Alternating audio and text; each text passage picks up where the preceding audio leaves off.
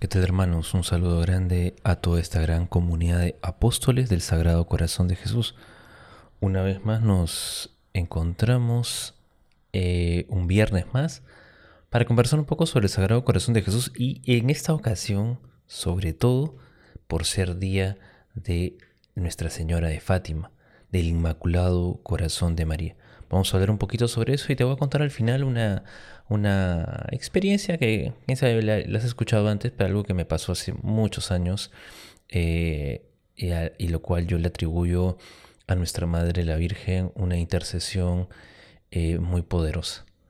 Y con eso, para poder empezar, para tener todo ese ánimo, empecemos este día que aunque parece una mañana fría, en realidad creo que el corazón cuando está ardiendo de amor por Jesús y María, puede cambiar nuestra percepción de las cosas. Que el Señor te bendiga. Empecemos.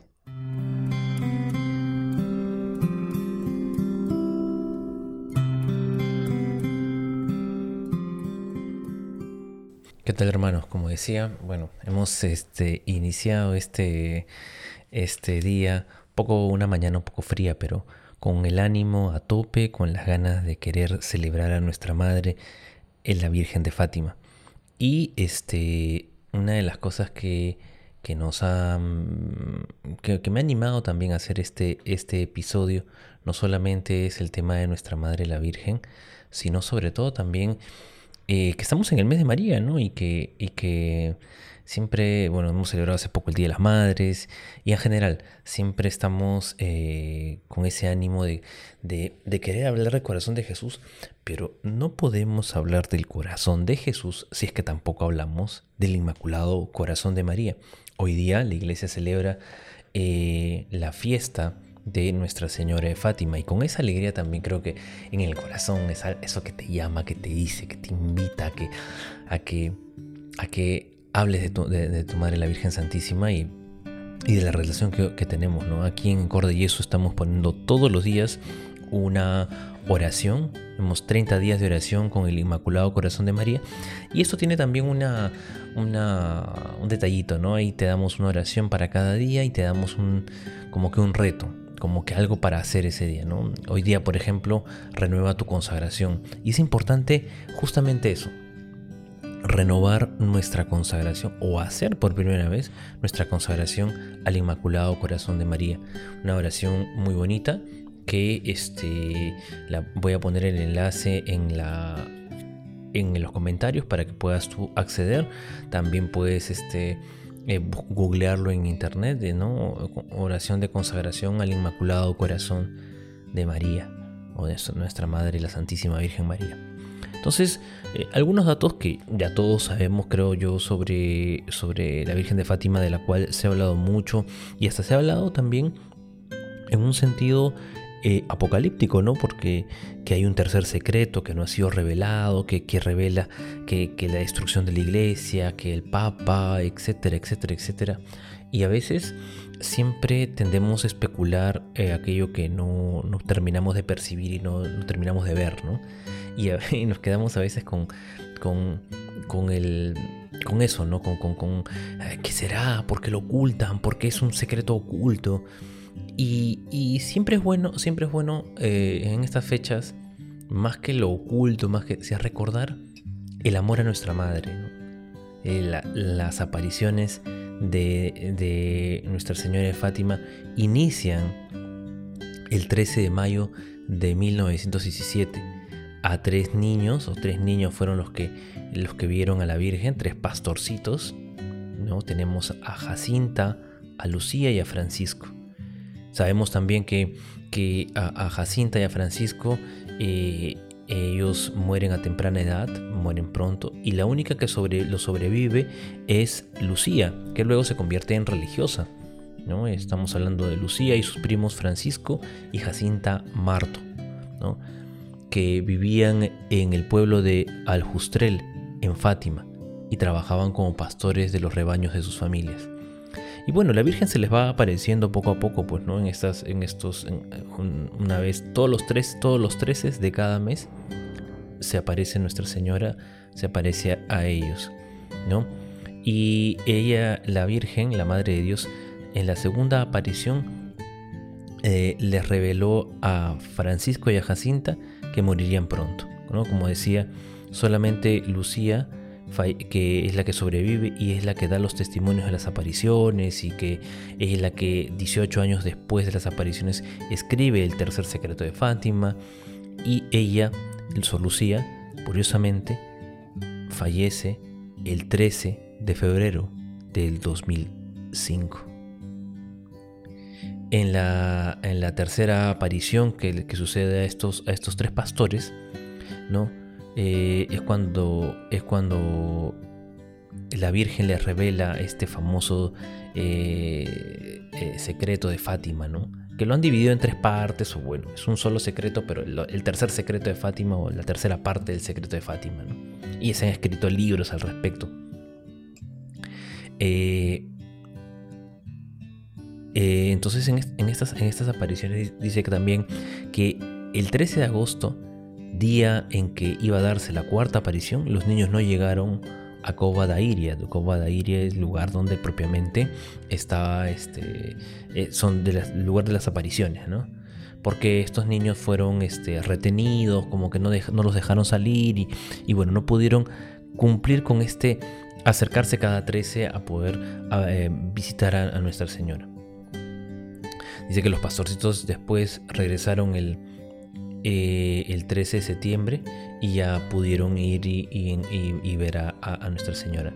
Eh, la última aparición, como sabemos, donde se hizo este gran milagro del sol, fue el 13 de octubre de 1917.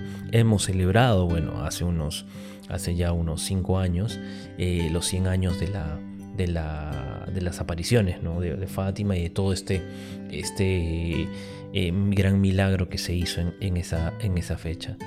¿No? Eh, dice, eh, claro, Francisco y Jacinta murieron pronto y Lucía se hizo religiosa. Lucía eh, luego este, ingresa a, una orden religiosa. ¿Y qué es lo que, es lo que, nos pide, qué es lo que nos pide la Virgen de Fátima? Qué es lo que, es lo, cuáles son las, claves del, secreto, el arrepentimiento y la conversión. Y creo que el mensaje de Fátima es ahora mucho más eh, necesario y se hace presente. Ahora que vivimos en tiempo de guerra, recuerden que la Virgen también pedía la paz en el mundo, la consagración de Rusia a su Inmaculado Corazón. Hoy también pedimos paz en el mundo, Hoy también pedimos en el mundo que cesen las guerras, los conflictos internos en los países, los conflictos sociales. Pedimos también, le pedimos al corazón de Jesús, que es también el Inmaculado Corazón de María, le pedimos a estos dos corazones que cumplan ese milagro, que cumplan esa tarea de podernos, de poder eh, nosotros eh, pedir paz obtener esa paz.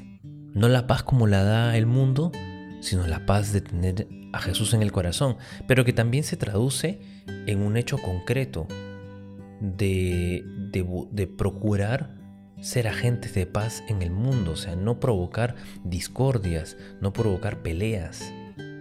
Hoy tú y yo podemos hablar que estamos en, Perú y estamos lejos de nuestra, estamos lejos de un conflicto eh, armado a, gran escala como el que se da e, en, Ucrania, eh, también pedimos paz.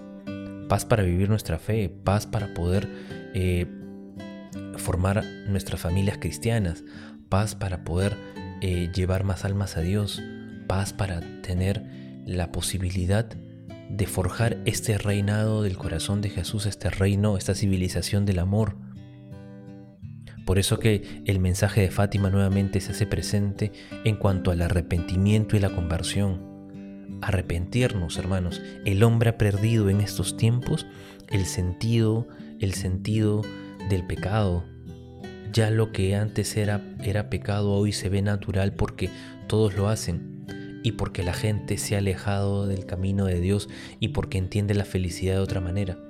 Ya no está la felicidad en encontrarse con Jesucristo, un Dios que a veces puede parecer hasta lejano. La felicidad ahora me lo brindan los, medios, los medios caducos, los medios temporales, el dinero, la fama, el poder, el placer, eh, las redes sociales. Ya no busco, ya no busco encontrarme con el misterio, sino busco encerrarme para no encontrar, para que nada me haga daño. Hemos pasado de una sociedad eh, que, que busca a Dios, de una sociedad que ha sobreexaltado al hombre y busca al hombre. Entonces ya no hay cabida para Dios y ya no se mira a Dios como el promotor, como el impulsor, como el centro, el inicio y el fin de nuestra felicidad.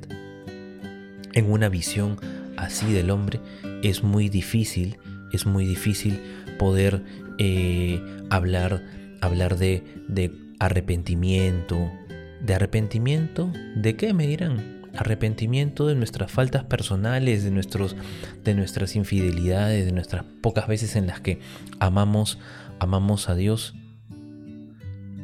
ya no, ya no hay espacio para arrepentirse porque como no quiero mirar lo malo que puedo estar haciendo o no tengo conciencia o no quiero darme cuenta, ojo, que también es peligroso, no quiero darme cuenta de las cosas que estoy haciendo y que están afectando y que están atentando contra, contra mi felicidad. ¿De qué me voy a arrepentir? O, o usamos términos como Dios perdona todo, Dios es misericordioso siempre y Dios no quiere que nadie sufra. Cosas que son ciertas, pero estamos usando un lenguaje un tanto sesgado o solamente quedándonos con lo que nos gusta y no con toda y no con todo el paquete completo. Dios quiere arrepentimiento, sí, y también quiere conversión. Hay muchas personas que viven arrepentidas, hay muchas personas pero no se convierten. Y hay personas que quieren convertirse, pero no entienden que deben primero que también tiene que haber un arrepentimiento previo. Yo quiero convertirme, yo quiero cambiar, pero ¿qué tienes que hacer? Arrepiéntete, confiésate, acércate a los sacramentos, vive una vida eh, moral de acuerdo a Dios. Pero es que es difícil, no puedo, no, no, no sé cómo hacer. Pero es que las fuerzas, la voluntad se ha debilitado tanto por la pandemia, por el alejamiento de Dios, por la situación moral en la que vives.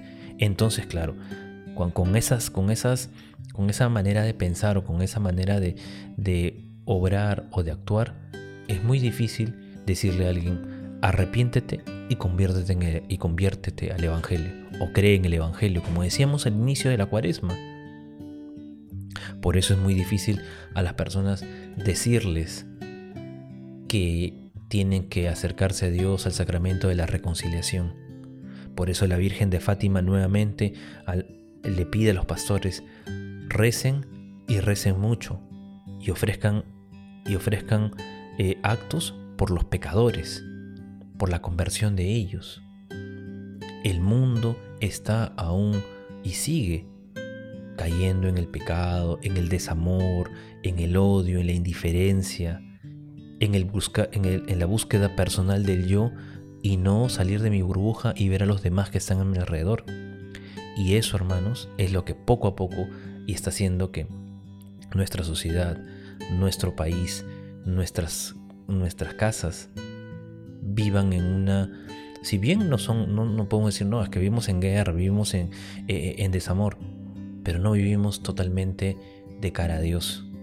Si, si nos arrepintiéramos, pidiéramos perdón, habláramos de las cosas que nos pasan, ¿Cuántos problemas podríamos solucionar? ¿Cuántas situaciones difíciles? Por eso nuevamente el Inmaculado Corazón de María nos vuelve a hablar de arrepentimiento, conversión. En la primera parte del secreto que nuestra madre le dio a estos pastores, les, dijo, les hizo ver el infierno y ver lo horroroso de tantas almas que caen en el pecado y no tienen un momento de arrepentimiento y son condenadas, son son este por sus propias por sus propias obras Dios obra en justicia. Es cierto que Dios no quiere que nadie sufre, que nadie se pierda, Él ha mandado a su Hijo único y hemos celebrado eh, en la Semana Santa la entrega de Jesucristo. Y ahora celebramos en el tiempo de Pascua el, el, que Jesús nos ha hecho criaturas nuevas, el que tenemos la posibilidad nuevamente de acercarnos a Dios. Todo eso está muy bien, pero, pero si no tenemos una conciencia de que nuestras, nuestros actos por justicia nos van a llevar no a un camino de acercarnos a Dios, sino al contrario, estamos alejándonos nosotros de Dios, no Él, porque Dios siempre está ahí y Dios siempre tiende la mano a, aquella persona que se arrepiente, que quiere cambiar, que quiere eh, modificar su, forma de vida y quiere, y quiere acercarse más a Él, quiere vivir los sacramentos, quiere vivir en gracia, quiere santificarse. Dios pone los medios y están los medios ahí. El tema es que nosotros no queremos acercarnos. ¿Por qué? Porque nos gusta, nos gusta cómo estamos nos gusta la situación en la que vivimos, nos gusta eh, eh, el, el, podríamos decir hasta la situación de pecado en la que estoy. Pero ¿es eso lo que, es eso lo que, lo que Dios quiere de nosotros? ¿Es eso lo que Dios nos invita a hacer? Yo creo, hermanos, que el día de hoy que celebramos a la Virgen de Fátima y a su, el Inmaculado Corazón de nuestra Madre, nuevamente tenemos que pensar y ponernos a pensar y repensar cómo está yendo nuestra vida, cómo está nuestro corazón. ¿Estamos perdonando? ¿Somos tolerantes? ¿Nos estamos acercando cada vez más a Dios? ¿O estamos acaso eh, alejados de Él? ¿O viviendo como, este, como este video eh, que hace un tiempo vino? Nos hemos fabricado un Dios a nuestra medida, un Dios que, que, nos, este, que nos hemos fabricado nosotros y que nos perdona y de lo que queremos, cuando queremos y, y, no todo es pecado y no todo es, es este, sí, pues porque a Dios se le encuentra en todos lados. Y que es cierto, se le encuentra en todos lados, pero Dios también se le encuentra en su palabra, en las obras de misericordia, en el prójimo, pero sobre todo se le encuentra a Dios en el sacramento de la Eucaristía. Ahí está Dios. Y quién sabe puedas o no puedas acercarte a la comunión, pero en la oración, en la visita al Santísimo, en la, en la adoración eucarística, en el rezo del rosario, que todos podemos hacer, también es una manera para, para nosotros dejar el pecado y acercarnos a Dios hermanos. Nuevamente el Inmaculado Corazón de María, nuestra Madre, nos vuelve a, nos vuelve a, a, presentar esta devoción, que también era parte del secreto de Fátima, ¿no? O sea, esta, esta devoción que este, en esta segunda parte del secreto María dice que les dice a los pastores, ¿has visto el infierno donde van las almas de los pobres pecadores para salvarlas? Dios quiere establecer en el mundo la devoción a mi inmaculado corazón.